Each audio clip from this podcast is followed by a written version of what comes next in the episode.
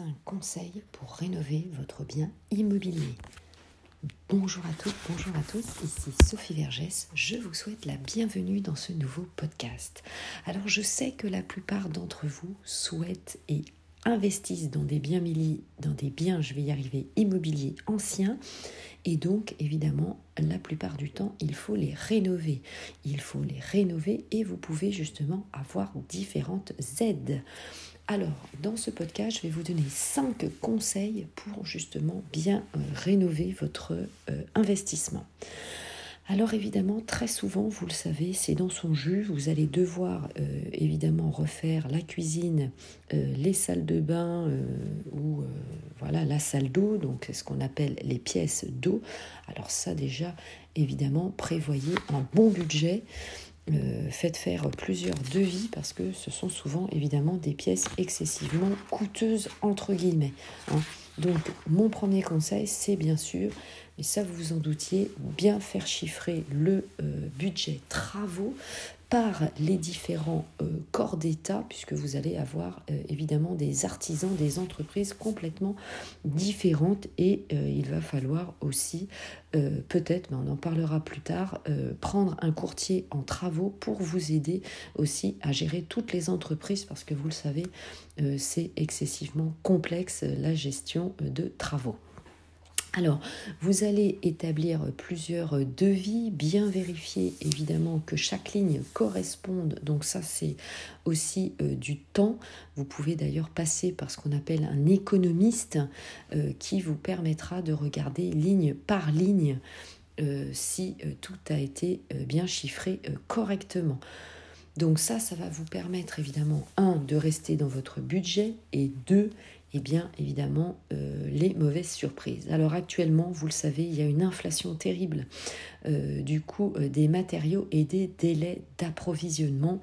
Alors souvent là aujourd'hui, nous voyons des devis avec ce qu'on appelle des prix révisables, c'est-à-dire que bah, selon l'arrivage des matériaux et des délais d'approvisionnement, le prix peut augmenter.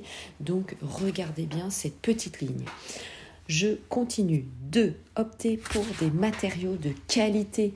En effet, eh bien, vous n'allez pas faire des travaux tout le temps. Hein. L'objet, c'est de faire des travaux et ensuite vous allez faire des travaux d'entretien, hein, de la maintenance aussi, mais pas euh, évidemment des travaux, euh, on ne refait pas une salle d'eau euh, tout le temps. Hein. Donc vérifiez justement la qualité des meubles, hein, quitte à les payer entre guillemets un petit peu plus cher, eh bien ce sera beaucoup mieux. Pensez à utiliser évidemment des matériaux biosourcés renouvelables, vous savez ça se fait beaucoup, le bois, la paille, les peintures notamment aussi biosourcées éco-responsables avec euh, notamment des fiches FDES. C'est quoi ces fiches FDES C'est une fiche de déclaration environnementale et sanitaire. Pourquoi? Eh Parce que vous savez que le gouvernement, alors ça c'est prévu, mais il faut toujours anticiper, euh, va euh, mettre certainement une note un peu comme le DPE, le diagnostic de performance énergétique, pour le bien immobilier pour euh, valoriser euh, tous les propriétaires qui auront utilisé ce type de matériaux bons pour la planète. Donc je rappelle la fiche FDES, c'est la déclaration du fabricant, donc c'est une fiche déclarative évidemment, qui représente l'ACV, l'analyse du cycle de vie euh, de ce produit, ainsi que des informations sanitaires dans la perspective de calculer la performance environnementale et sanitaire du bâtiment pour son éco-conception. Je vous rappelle les phases euh, de vie, la production, le transport, la mise en œuvre, la vie en œuvre et la fin de vie, c'est-à-dire que tous les produits euh, aujourd'hui ont euh, ce cycle de vie. Troisième point, vérifier bien sûr les règles d'urbanisme et de copropriété. Donc je vous laisse vous rapprocher bien sûr de votre service d'urbanisme de la mairie et de la copropriété si vous êtes en copropriété, donc de votre syndic, puisque certains travaux sont soumis à autorisation des autres copropriétaires pour le percement d'un mur par exemple ou l'installation d'une clim parce que c'est excessivement bruyant. Quatrième point, le choix des professionnels. Prenez des professionnels déclarés, bien sûr, avec des salariés déclarés payé, assuré, etc., etc.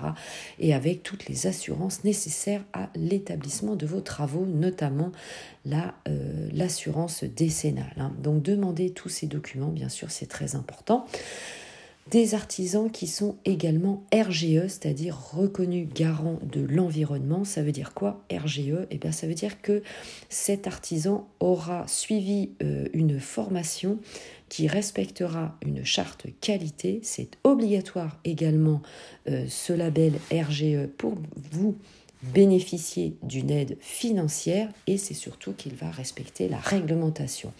Pour trouver eh bien, euh, cet artisan, le gouvernement français a mis en place un site internet gratuit, un annuaire en ligne le plus proche de chez vous. Ça s'appelle france-rénove, renov.gouv.fr. Allez, je vous laisse vous rapprocher évidemment de ce site. Cela va vous faciliter la vie.